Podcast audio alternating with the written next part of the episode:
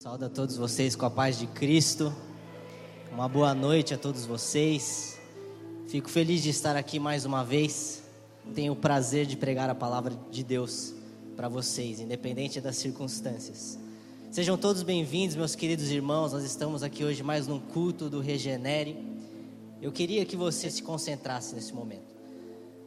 A gente está aqui, a gente faz o nosso melhor, a gente louva a Deus, a gente prepara a mensagem, a gente prepara o culto, a liturgia. Mas tudo que a gente está fazendo aqui é para que a gente tenha uma conexão real com o Espírito Santo. E nós temos a fé, a convicção, a certeza que o Espírito Santo já está aqui. Alguém já sentiu a presença de Deus aqui essa noite? Amém. Eu quero que você se conecte nesse momento ao rio do Espírito Santo que está fluindo do templo. E que você peça a Deus que ele seja cada vez mais perceptível. Nosso Deus é invisível, mas ele não é imperceptível, ele dá para se percebê-lo. Eu quero que você feche os seus olhos, nós vamos fazer uma breve oração e pedir que o Espírito Santo de Deus fale a nós, fale ao nosso coração, que o Espírito Santo de Deus toque em nós com a palavra que vai ser pregada e tome responsabilidade. Tome responsabilidade, porque a nossa salvação é pela graça, mas o quanto nós adentramos o rio de Deus é o quanto nós desejamos isso.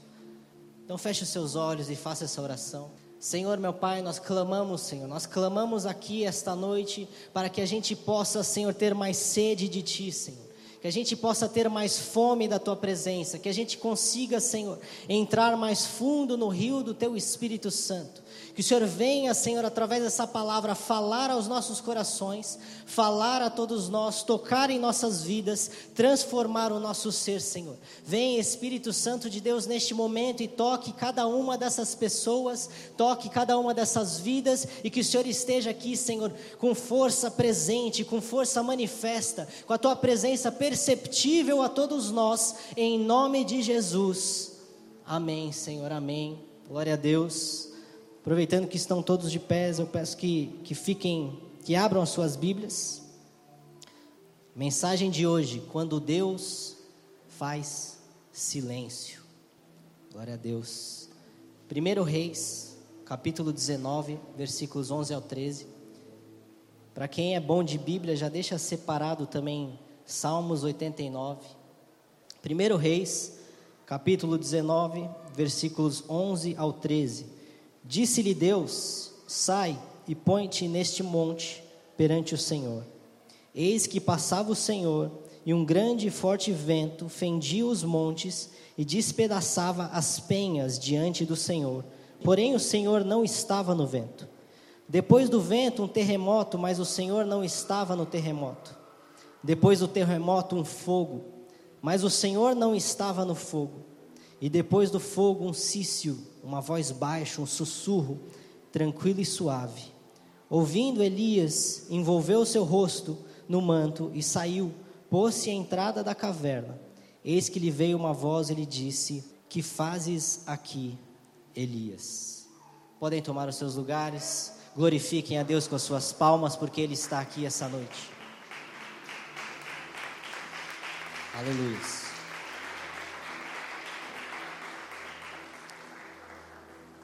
Elias é um daqueles grandes profetas da Bíblia.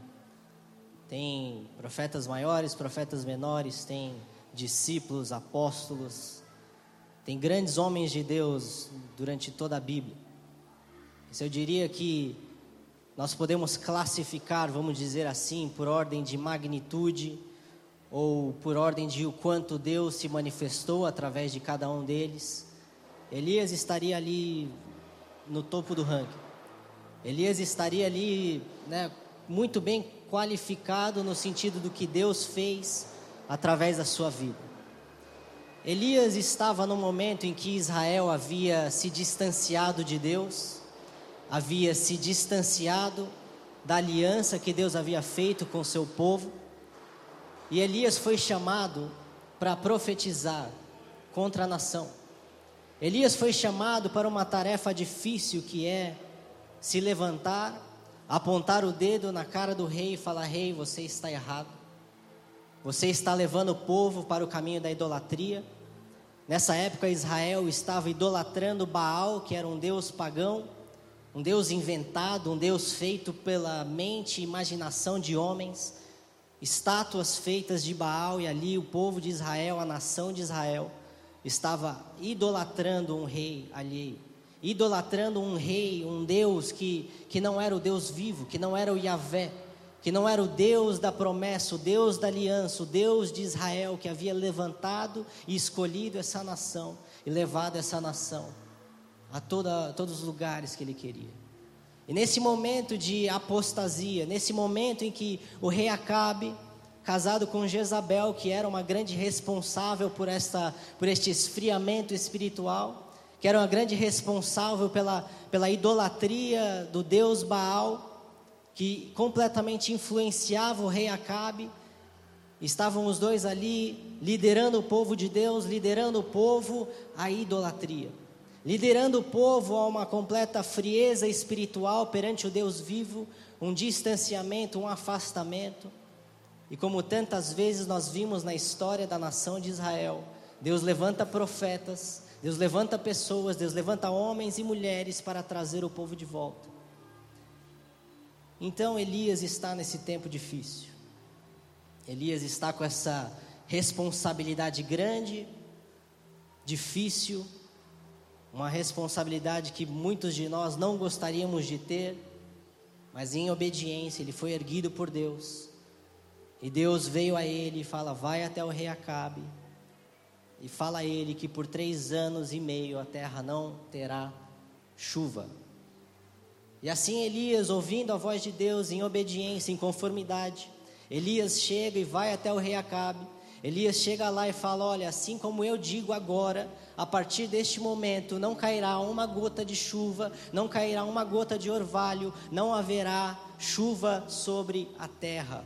E Elias se vai, e Deus, com seu grande poder, com sua promessa, com a sua palavra que não volta atrás, cumpriu este grande poder através da vida de Elias e ali cumpriu a sua promessa. E por três anos e meio Elias se afastou, Elias foi sustentado por, por, pelo anjo de Deus, foi sustentado por uma, por uma viúva, foi sustentado pelo próprio Deus através de tantas formas, enquanto a terra não havia chuva.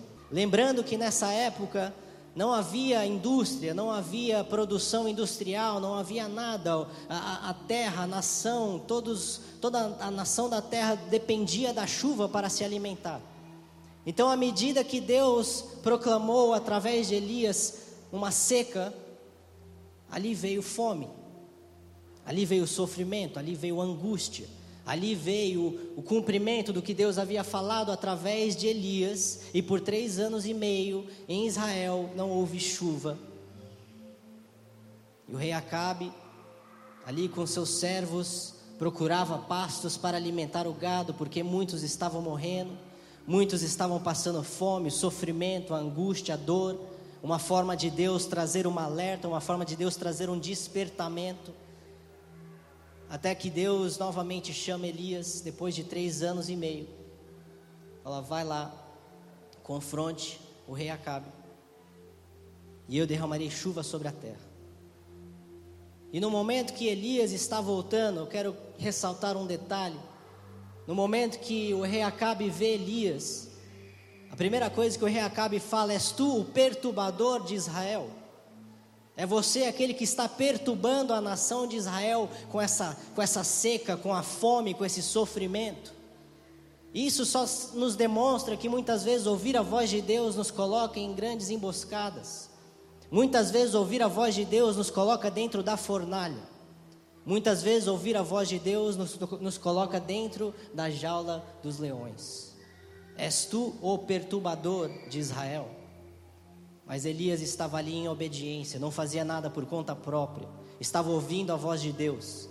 E no momento que o rei Acabe lhe perguntou: És tu o perturbador de Israel? Elias já chegou ali e convocou um, um desafio. Elias, com, com a sua revolta com a situação da nação de Israel, com aquela idolatria que havia é, é, espalhado ao redor da nação, com tudo aquilo que o rei Acabe e Jezabel haviam direcionado o povo para essa apostasia, para esse distanciamento do Deus vivo, para a idolatria a um Deus feito por mãos de homens, Elias, na sua revolta, com toda a fé, com o respaldo do poder de Deus, com a presença de Deus na vida dele, propôs um desafio. Falou: Acabe, é assim. Nós vamos fazer um desafio.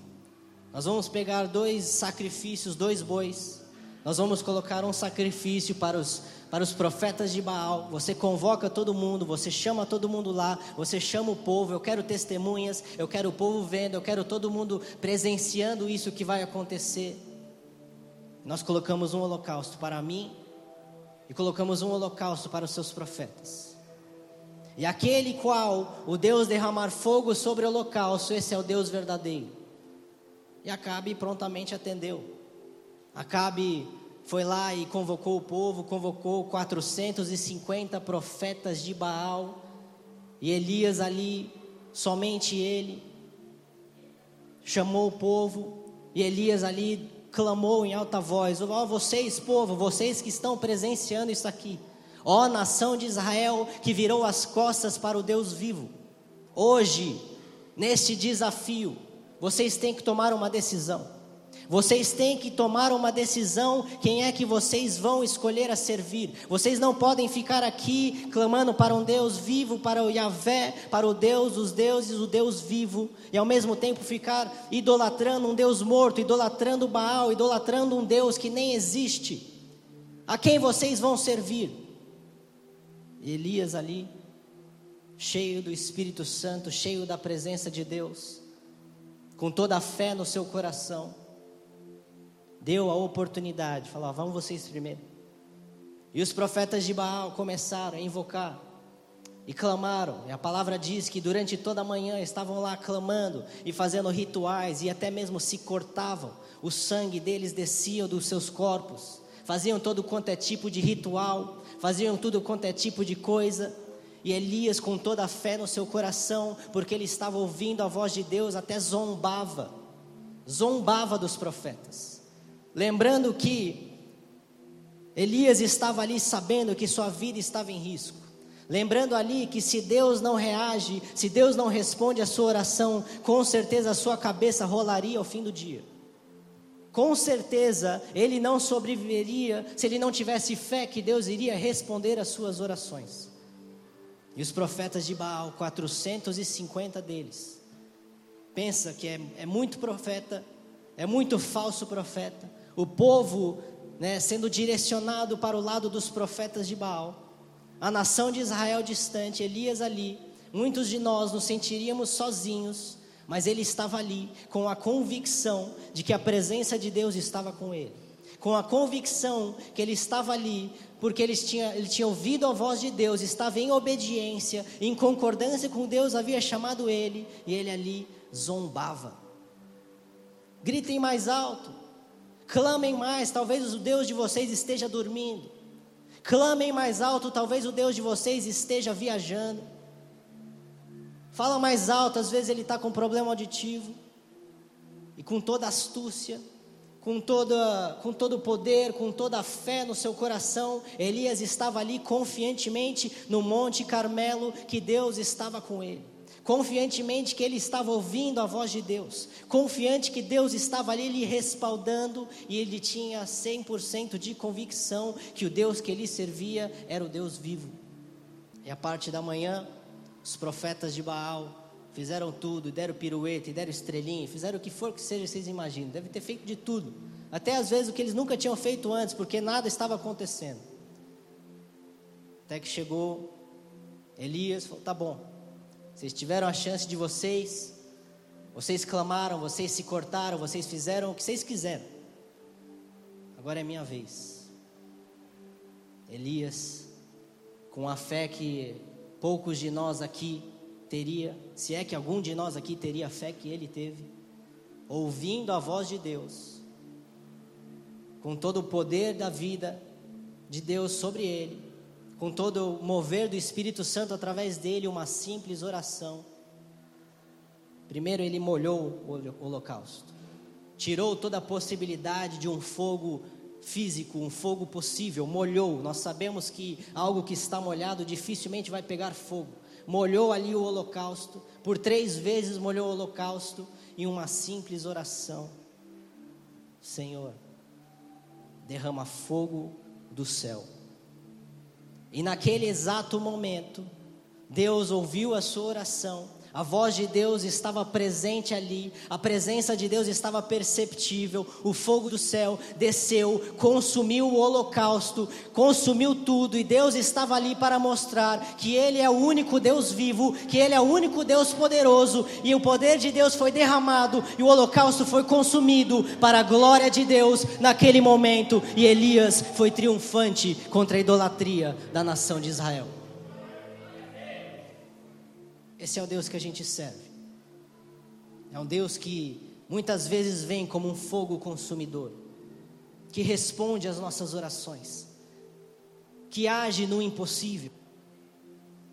O fogo consumiu o holocausto, Elias clamou e se levantou com, com grande parte do povo que havia sido convencido, grande parte do povo que havia re, repensado e se arrependido do seu pecado de idolatria e os 450 profetas de Baal foram aniquilados da face da terra. Elias levantou com grande poder e autoridade de Deus, juntamente com o povo de Israel, e matou 450 profetas de Baal, porque o nosso Deus é poderoso, porque o nosso Deus não se deixa escarnecer, porque o nosso Deus está aqui falando: se precisar, eu derramo fogo do céu para te respaldar, porque eu sou Deus vivo e todo-poderoso, e eu estou com contigo, em nome de Jesus. Essa é a fé que muitas vezes nos falta de peitar 450 profetas de Baal.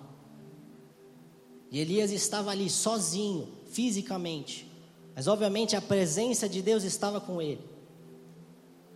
Mas é nesse momento que a história dá uma curva inesperada. É nesse momento que a gente, com toda a nossa esperança, com muitas vezes a nossa cultura de sempre desejar um final feliz, a gente acreditava que, legal, Deus estava com Elias, Elias estava ouvindo a voz de Deus, Elias foi lá com ousadia, com fé, com o poder do Espírito Santo, o fogo desceu, consumiu o holocausto, 450 profetas idólatras foram aniquilados. Agora sim, agora a nação de Israel vai se virar a Deus. Agora sim a nação de Israel vai se arrepender como um todo. Agora sim o rei Acabe vai se desfazer de laços malignos na sua vida com Jezabel e o povo vai ser direcionado novamente para Deus. Foi isso que aconteceu? Alguém sabe o desenrolar dessa história? Se você sabe, levanta a sua mão. Quero só ter uma ideia. Pouca, poucas pessoas. Isso é interessante. O rei Acabe foi, chegou para Jezabel, contou tudo o que, que, que, havia acontecido, e com toda a grande demonstração de poder, com o fogo sendo derramado do céu, com o holocausto sendo consumido com a aniquilação de falsos profetas, ao invés do arrependimento, Jezabel manda um mensageiro a Elias e fala: Se até amanhã eu não fizer com você o que você fez com esses profetas, que os deuses pesem a mão sobre mim. Lhe jurou de morte. Elias havia vencido uma grande batalha pelo poder de Deus. Elias havia dado um passo de fé que poucos de nós aqui teríamos dado. Elias havia agido com ousadia porque ele havia ouvido a voz de Deus. E quando nós achamos que vem o grande triunfo, quando nós achamos que a nação vai se arrepender por completo, continua a mesma liderança, o rei Acabe e Jezabel, na sua idolatria, e agora Elias foge pela sua vida. Agora Elias é jurado de morte. Agora Elias é perseguido. Agora Elias é persona não grata. Agora Elias tem que fugir, senão também vai ser morto. Como assim? Como que a gente faz sentido disso? E a palavra nos diz que as circunstâncias não foram conforme a esperado, não foram conforme a gente desejava, e Elias entrou em depressão, fugiu, se escondeu, sozinho.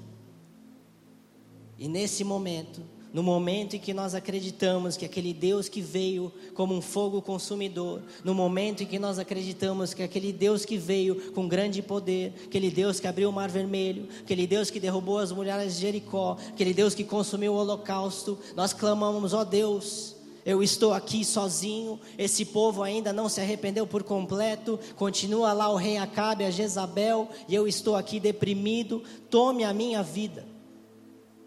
A Bíblia diz que Elias clamou a Deus para morrer. Clamou a Deus para morrer. Depressão, angústia, desespero, falta de esperança. E clama a Deus. E cadê Deus? Momento que Deus faz silêncio. Porque nós somos uma geração que nós queremos tudo para ontem. Nós somos uma geração que vai para a igreja e ouve promessa, e ouve profecias, e ouve que Deus é uma bênção, que Deus vai fazer isso e Deus vai fazer aquilo, Ele é tudo isso. Deus é um Deus muito bom, Deus é um Deus de promessa, Deus é um Deus de aliança. Mas quando é que nós vamos entender que em muitos momentos Deus prefere ficar em silêncio? Quando é que nós vamos entender que nos momentos da vida em que as coisas não funcionam como nós desejávamos que ela funcionasse, não quer dizer que Deus nos abandonou? E tantos de nós hoje estamos aqui, esta noite, assim como Elias, falando: Ó oh Deus, toma a minha vida. Ó oh Deus, eu não aguento mais. Ó oh Deus, eu fiz tudo o que você me pediu. Eu fiz tudo o que o Senhor me direcionou. Eu estou aqui em depressão e angústia, desejando a minha própria morte, em fuga pela minha própria vida. E nesse momento, Elias foge em angústia, em depressão. Apesar de centenas de profetas de Baal aniquilados, apesar de a chuva ter voltado sobre a terra. Lembrando que depois desse grande desafio que, que Elias propôs, e os profetas de Baal morreram, a chuva voltou sobre a terra. Deus voltou a abençoar aquele povo, Deus voltou a dar fonte de comida, Deus voltou a dar fonte de crescimento, de alimento. A nação de Israel tinha um certo tipo de, de recuperação, vamos dizer assim, mas Elias estava em fuga Elias estava em depressão, até que Elias chega em uma caverna. Quantos de nós aqui, essa noite, estamos na nossa caverna? Quantos de nós aqui já vimos Deus derramar fogo do céu?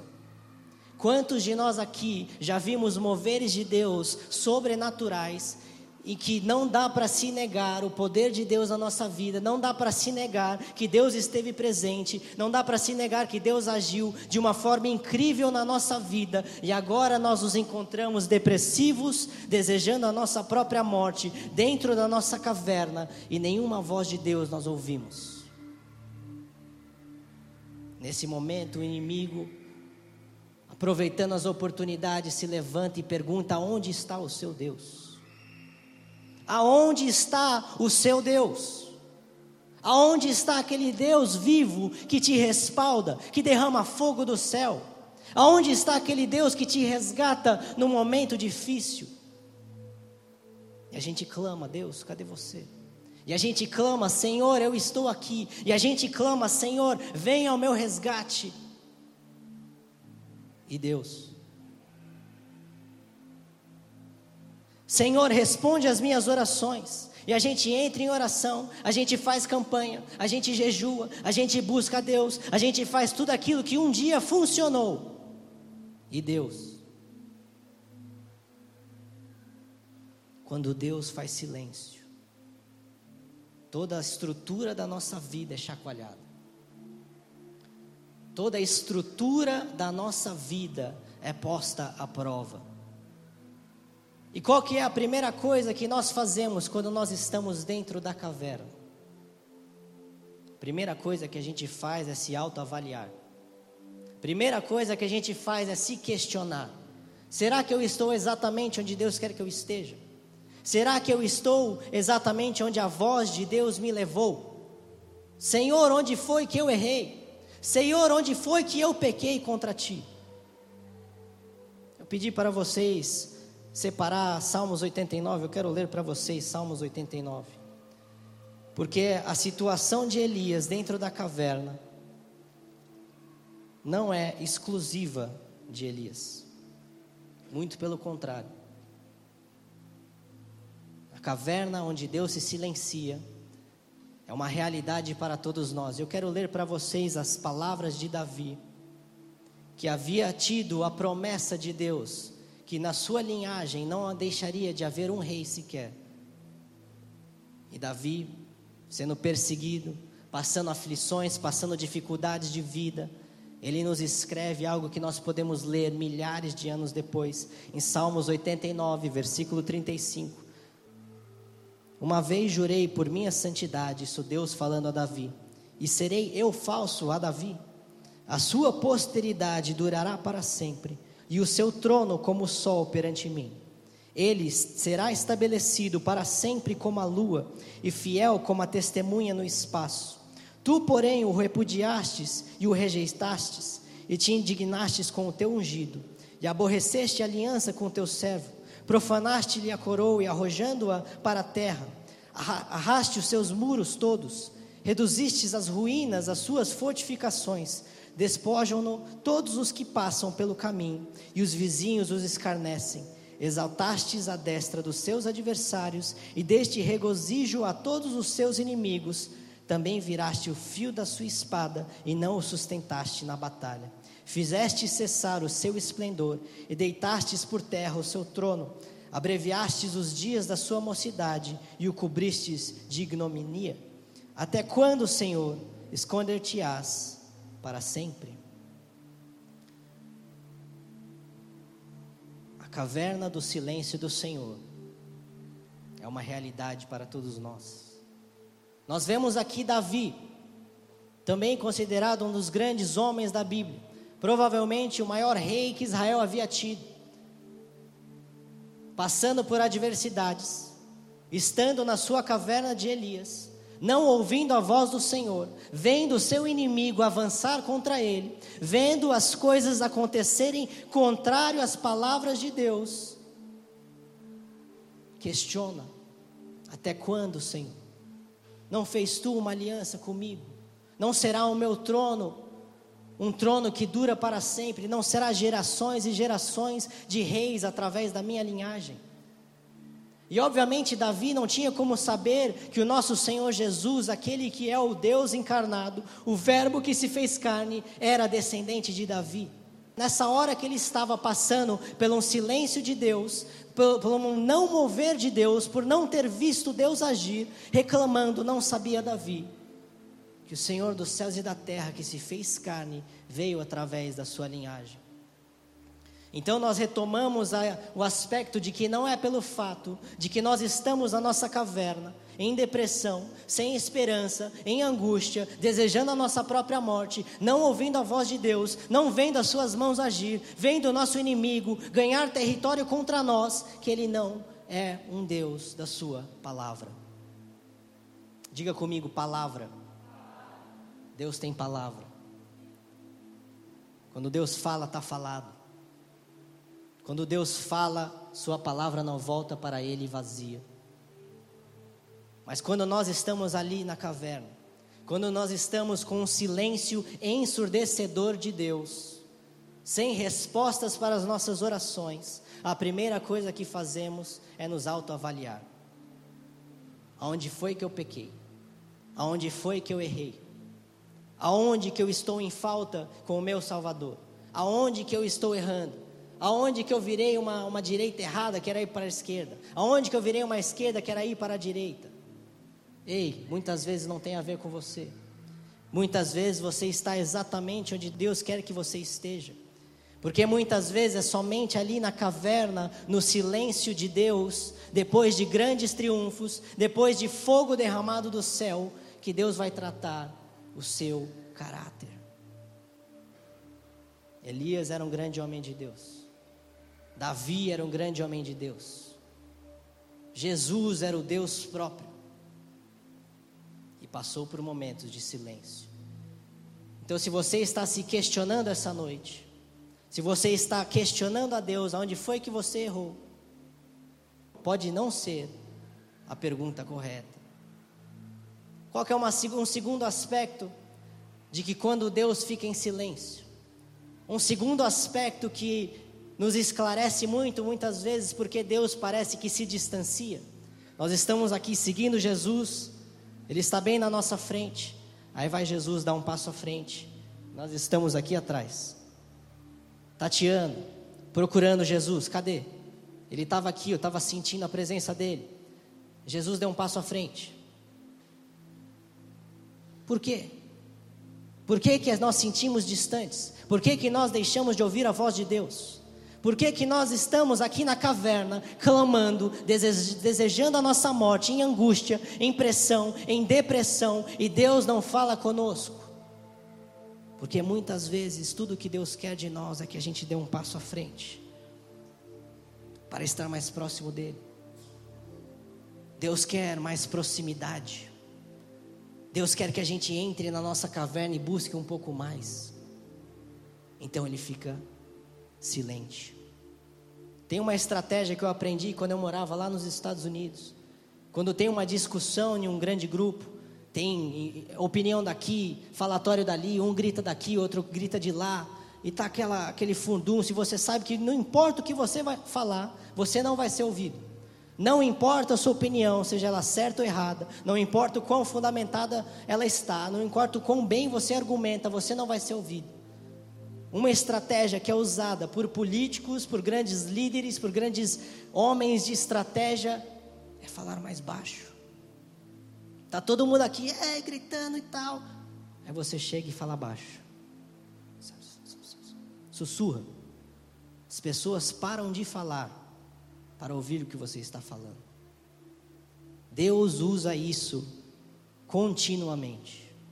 Muitas vezes ele vem como leão rugindo, muitas vezes ele vem, derrama fogo do céu, consome o holocausto, muitas vezes ele abre um mar vermelho, e muitas vezes ele fica quietinho.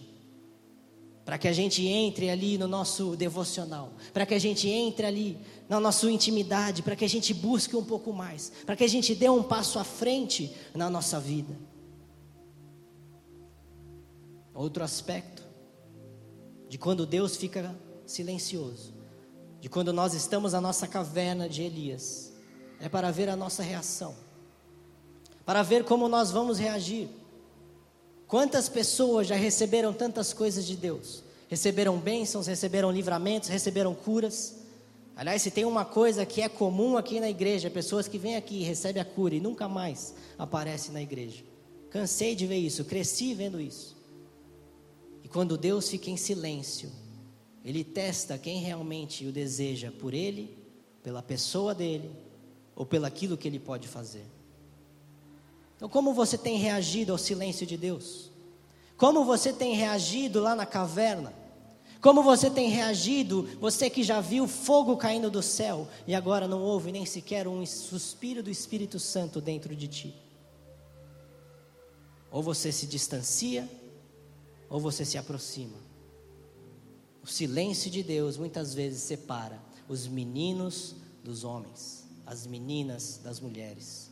Separa quem de fato tem um coração entregue. Separa quem de fato tem um coração voltado ao Deus, a um relacionamento com Deus. E não simplesmente o que é que Ele pode fazer. Então, se você está aqui, essa noite, você se encontra dentro da caverna. Eu peço que você levante a sua cabeça. E comece a buscar um pouco mais. E comece a clamar a Deus, pedindo não apenas que Ele derrame fogo do céu, não apenas que Ele derrote os seus inimigos, não apenas que Ele te dê aquela solução que você não consegue ter, mas que Ele se apresente a ti de uma nova forma, que você conheça Ele de uma nova forma, que você ouça a voz dEle, onde antes você só ouvia um silêncio. Quando Deus faz o silêncio Fala comigo, silêncio. Silêncio. Se eu ficar aqui três segundos sem falar nada, vamos tentar.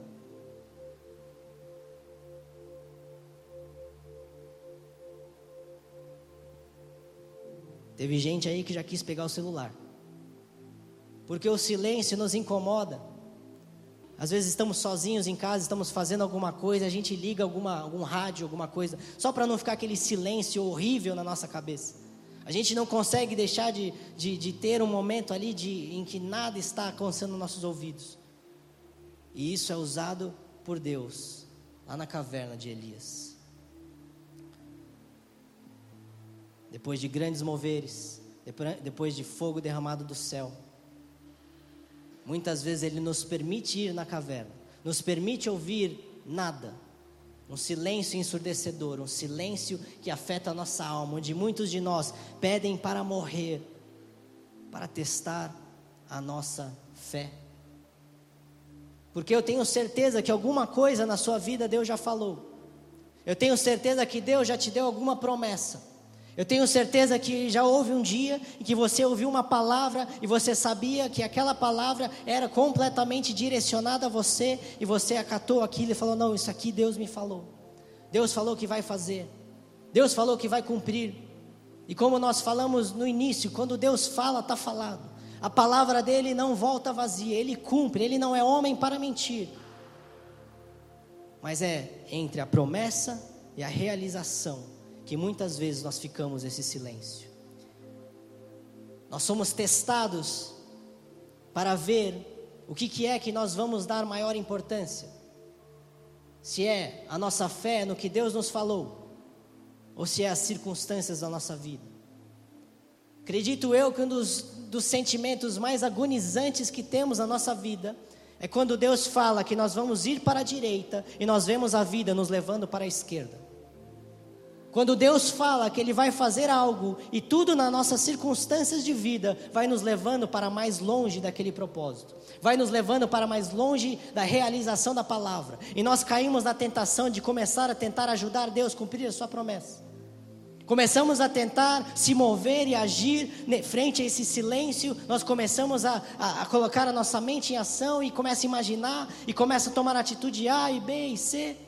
Quando tudo que Deus quer que a gente faça é estar ali, na caverna, em silêncio, mas com a nossa fé depositada onde é devida. Aonde você tem depositado a sua fé? Nas circunstâncias da sua vida ou no que Deus te falou? Estava conversando com a minha esposa recentemente. E tenho passado por muitas situações, muitas circunstâncias. E uma coisa que eu falei para ela, cara, quando tem um milhão de pessoas te falando não, e Deus está te falando sim, vai com o que Deus te falou. Quando tem um milhão de pessoas falando que você é louco, e Deus está falando que você está no caminho certo, você segue no caminho. Porque Noé pregou por 120 anos, construindo uma arca onde nunca havia chovido, falando que ia chover, era considerado louco, era considerado uma aberração, mas Deus, no momento certo, derramou chuva do céu e Noé foi honrado porque ouviu a voz de Deus, porque teve fé no momento de silêncio e hoje nós lembramos dele milhares de anos depois, porque a sua fé estava na palavra de Deus que está aqui essa noite, falando também aos seu coração. Este é o Deus a qual nós servimos. Aleluias. Essa espera, esse silêncio, ele nos molda, ele nos pressiona. Vocês sabiam que diamantes só são formados sobre alta pressão? Se Deus falou que vai fazer, Ele vai fazer. Se Deus te deu uma palavra, tenha fé nisso até quando não há mais esperança. Mas Deus, Ele quer te levar para lugares altos. Mas Ele não quer perder você nesse processo. Aliás, o nosso Deus é um Deus de processos. Fala comigo, processos. É um processo. O silêncio de Deus na caverna de Elias é um processo. O silêncio de Deus que nos traz angústia, que nos traz prova da nossa fé, prova da nossa confiança, que prova a nossa paciência, que testa o nosso caráter. Ele é uma forma de nos preparar para que a gente tenha a estrutura necessária de receber as promessas de Deus. Porque quando Deus age, um Deus infinito, um Deus soberano, um Deus grandioso, Ele é muito poderoso. Se nós recebermos aquilo com a estrutura de meninos ou meninas na fé, nós sucumbiremos.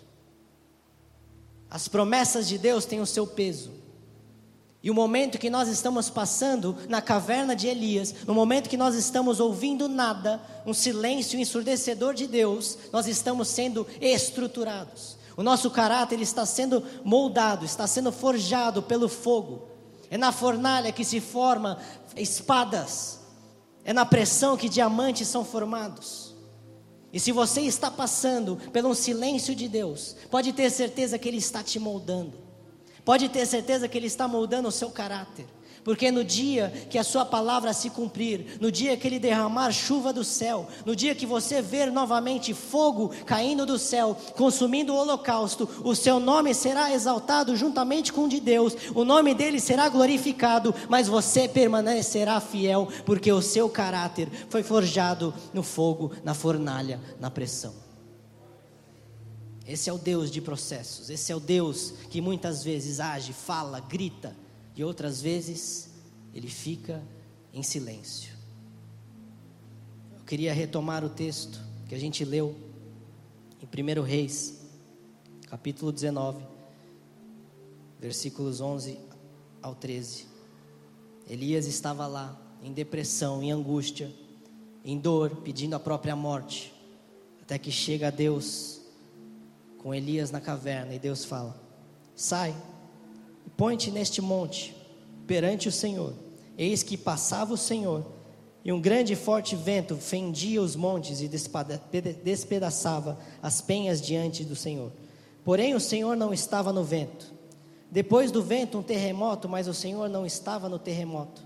Depois do terremoto, um fogo, mas o Senhor não estava no fogo. E depois do fogo, uma voz baixa, um sussurro tranquilo e suave. Ouvindo Elias, envolveu o rosto no seu manto e saindo, pôs-se à entrada da caverna. E eis que lhe veio uma voz e lhe disse: Que fazes aqui, Elias? Por que que Deus usa algumas coisas ali para falar que ele não estava ali? Primeiramente, Deus, ele volta a falar. Primeira coisa que eu quero falar para você é que o silêncio de Deus nunca dura para sempre. O silêncio de Deus, ele tem um tempo determinado. E no tempo oportuno, no kairós de Deus, Deus vai voltar a falar na sua vida. No tempo oportuno, ele vai voltar a falar uma palavra que vai te tirar da inércia. Ele vai voltar a falar uma palavra que você precisa para ser direcionado. E nesse momento, nesse kairós de Deus, Deus vai até Elias, escondido na caverna, querendo morrer, e fala: Olha, eu vou passar. Aí vem um vento muito forte, estrondoso. Palavra que a gente acabou de ler que pedras eram despedaçadas pelo vento. É quase que um, um furacão. Ventos fortes, mas a palavra de Deus, Deus não estava no vento. Aí vem um terremoto, estraçalha tudo, chacoalha tudo, treme tudo, treme a base, treme a, a caverna, treme o monte. Mas Deus não estava no terremoto. Aí vem o fogo, Alguém lembra do fogo aqui? O fogo que consumiu o holocausto? Aí vem um fogo. Ah, com certeza é Deus, está no fogo. Ele consumiu o holocausto. Deus vai aqui, está no fogo. Não, Deus não estava no fogo. Aí vem um sussurro. Vem uma brisa leve. Quase que imperceptível. Quase que, que não dá para ouvir. Quase que inaudível. Vem um sussurro. E Deus estava no sussurro. E por que que Deus nos revela isso? Por que, que a palavra de Deus diz que veio um terremoto, veio um vento forte, veio um fogo que Deus já havia usado para derrotar 450 profetas de Baal, mas ele não estava em nenhum deles? Porque o nosso Deus é um Deus infinito, porque o nosso Deus é um Deus que quebra paradigmas, porque o nosso Deus é um Deus que não fica enclausurado em formas. Quantas pessoas nós vemos que acham que Deus é uma forma, é um sistema, é uma série de regras. Deus ele age como ele age. Hoje ele vai agir dessa forma. Amanhã, se ele quiser agir de outra, ele vai agir de outra. Quantas pessoas se apegam a uma forma como Deus agiu com elas lá em 1972? Nós estamos em 2019.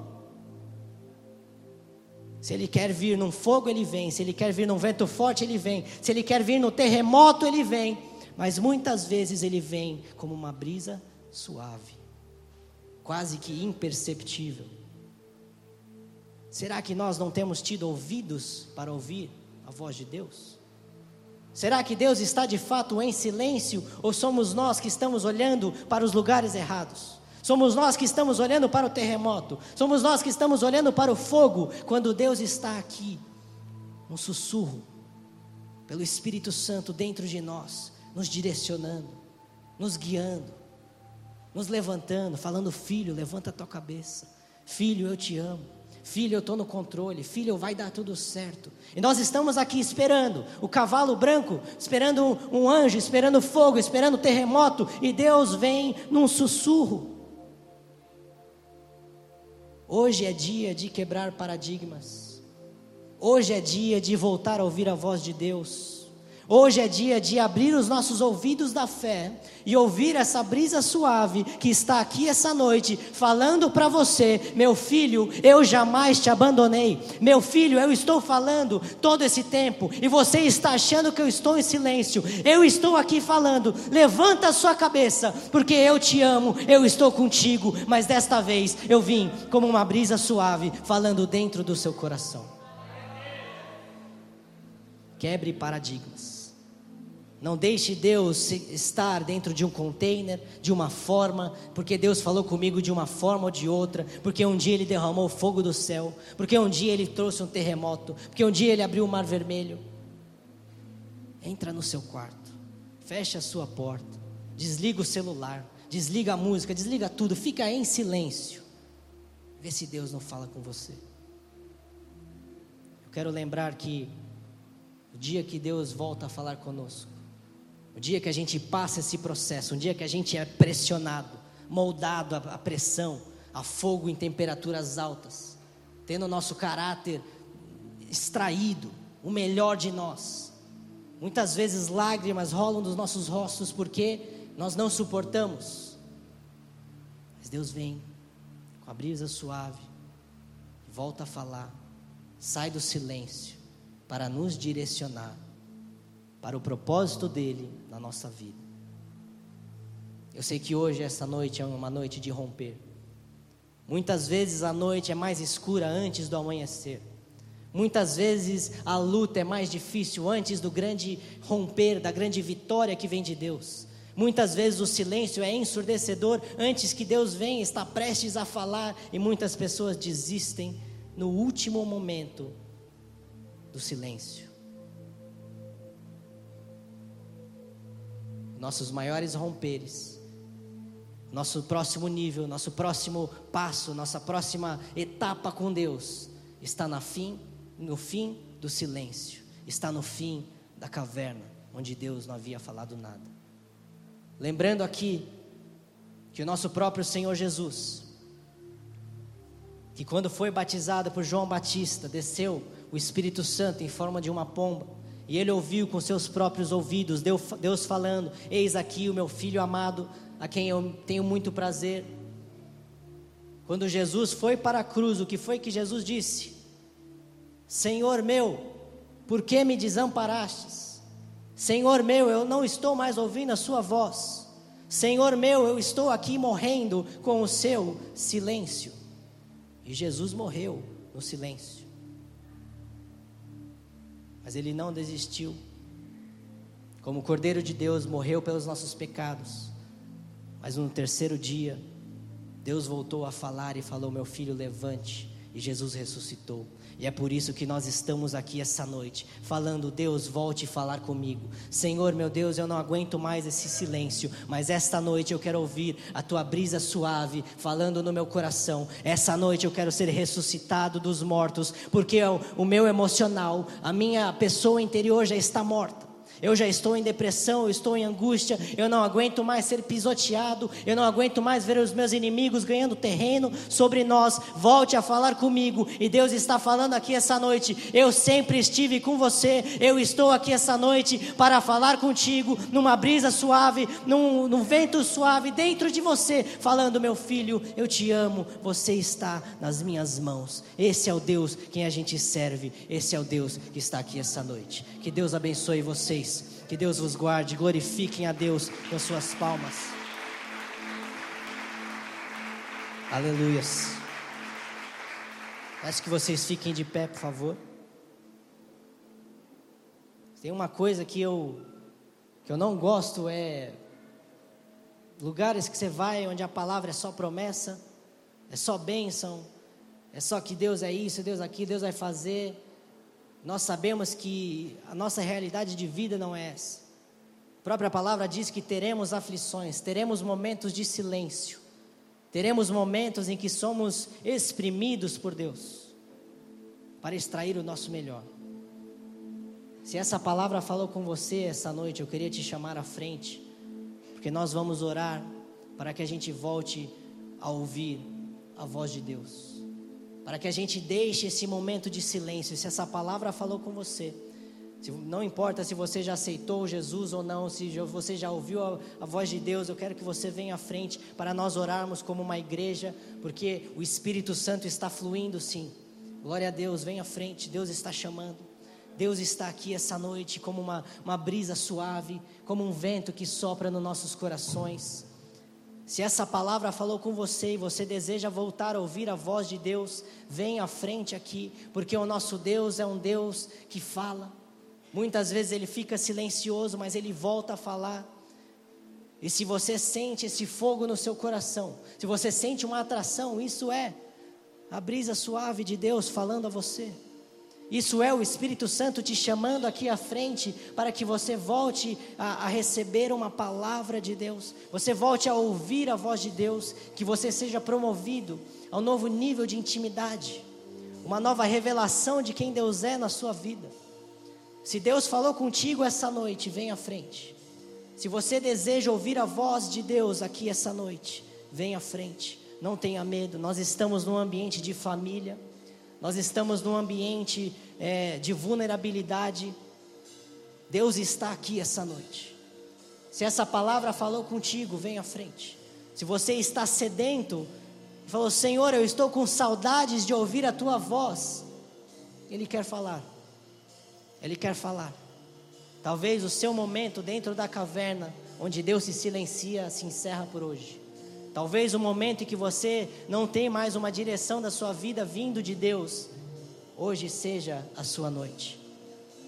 Se você sente isso no seu coração, eu peço que você venha à frente, aproveite essa oportunidade, aproveite aquilo que Deus está gratuitamente te dando. Deus não cobra nada, Deus não cobra pedágio, Deus não cobra nada. Ele cobra simplesmente um coração sincero. Se você deseja ouvir a voz de Deus, venha à frente. Glória a Deus. Eu queria fazer também um convite. Se tem alguém aqui que nunca aceitou Jesus antes e quer aceitar Jesus essa noite, e quer ouvir, talvez pela primeira vez na sua vida, a voz de Deus, eu quero que você levante a sua mão e venha à frente para que a gente ore. A gente está aqui num momento de, de família, um momento de braços abertos. Deus quer receber você para a família dele, o nosso Deus é muito bom. Um convite para pessoas que acreditam num Deus que derrama fogo do céu.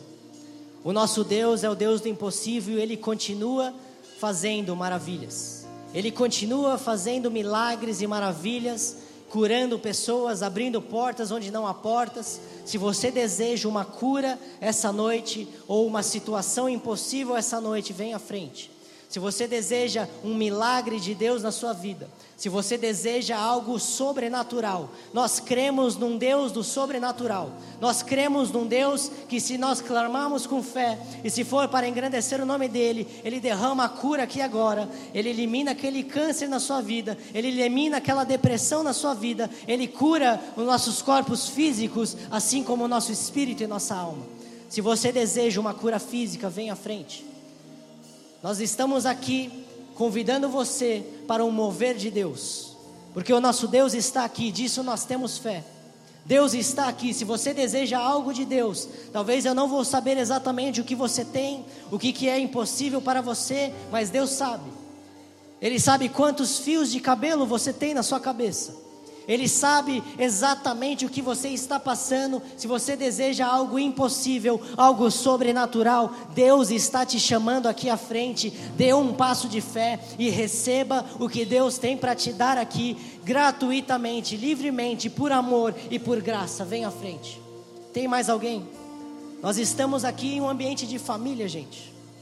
Não há julgamentos aqui, não há nada a simplesmente os braços de Deus abertos. Se você deseja uma cura, venha à frente. Tem mais alguém? Nós vamos orar. Peço que a igreja estenda suas mãos a essas pessoas, que vocês cheguem um pouco mais perto, por favor. Cheguem um pouco mais perto.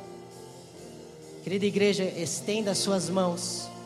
Creia no mesmo Deus que derramou fogo sobre o Monte Carmelo está aqui essa noite olhando para nós com olhos de amor e graça e quer trazer novamente a sua voz ser ouvida, quer trazer vidas serem, serem salvas e quer trazer milagres e curas e maravilhas. Em nome de Jesus nós te agradecemos, Senhor meu Pai. Que o Senhor venha, Senhor Jesus, neste momento, Senhor. Que o Senhor venha aqui agora, Senhor meu Pai, e traga, Senhor Jesus, aquele sussurro, Senhor meu Pai, sobre estas vidas, Senhor, de pessoas que deixaram de ouvir a Sua voz. Nós clamamos agora, Senhor, que o Senhor volte a falar a nós, que o Senhor volte, Senhor, a se pronunciar. Que o Senhor volte, Senhor, a tocar corações. Que o Senhor volte aqui agora, Senhor, a agir de uma forma, Senhor, que a gente possa ouvir a tua voz. Senhor, meu Pai, nós clamamos, Senhor, pelas vidas que estão aceitando a Ti pela primeira vez. Que o Senhor escreva nomes no livro da vida aqui agora, Senhor. Que o Senhor escreva nomes no livro da vida. Que o Senhor traga salvação. Que o Senhor derrame o Teu Espírito Santo. Que o Senhor traga regeneração. Em nome de Jesus nós clamamos, Senhor, meu Pai, por todas aquelas pessoas, Senhor, que estão clamando aqui agora, Senhor, meu Pai. Que estão clamando, Senhor Jesus por ti, Senhor, por milagres e maravilhas. Nós clamamos agora que o Senhor derrama o teu fogo santo, fogo do teu Espírito Santo, fogo do teu Espírito Santo. Continue orando, igreja, continue orando em nome de Jesus. Em nome de Jesus, venha, Senhor meu Pai. Mais Espírito Santo de Deus, nós clamamos mais, Senhor. Mais Espírito Santo de Deus, mais Espírito Santo. Estenda as suas mãos, igreja. Mais Espírito Santo de Deus, mais Espírito Santo. Nós clamamos agora por curas, por milagres, por maravilhas, por portas abertas onde não existiam portas. Nós clamamos agora, Senhor, pela multiplicação de pães e peixes. Nós clamamos agora pela multiplicação do azeite, Senhor. Nós clamamos agora por encontros sobrenaturais com a tua presença. Nós clamamos agora, Senhor, por nomes escritos no livro da vida. Salvação, Senhor. Salvação como nunca antes. Salvação, Senhor. Nós clamamos agora, Senhor, para que a gente possa ouvir a Sua voz novamente, para que o Senhor interrompa agora o silêncio, Senhor, ensurdecedor sobre as nossas vidas, que o Senhor volte a falar, volte a se manifestar, volte a derramar fogo do céu, porque Tu és um Deus bom, Tu és um Deus poderoso, Tu és um Deus grande e o Senhor está aqui, em nome de Jesus, em nome de Jesus. Amém, Senhor. Amém. Glorifiquem a Deus com as suas palmas. Podem tomar os seus assentos. Glória a Deus. Deus é muito bom, a presença de Deus foi manifesta. Se você tem um testemunho para contar, se você sentiu um toque de Deus, se você ouviu algo de Deus, nós queremos ouvir isso. E relate aquilo que Deus fez para vocês, nós queremos ouvir de vocês, porque isso engrandece a nossa fé. Senhor meu Pai, muito obrigado por este culto, Senhor. Que o Senhor nos leve em paz, que o Senhor nos proteja e nos guarde, Senhor, para todas as nossas casas, em nome de Jesus. Amém. Meus irmãos, muito obrigado pela presença de vocês. Sábado que vem, 19 horas em ponto, mais um culto regenere. Até semana que vem, que Deus abençoe todos vocês.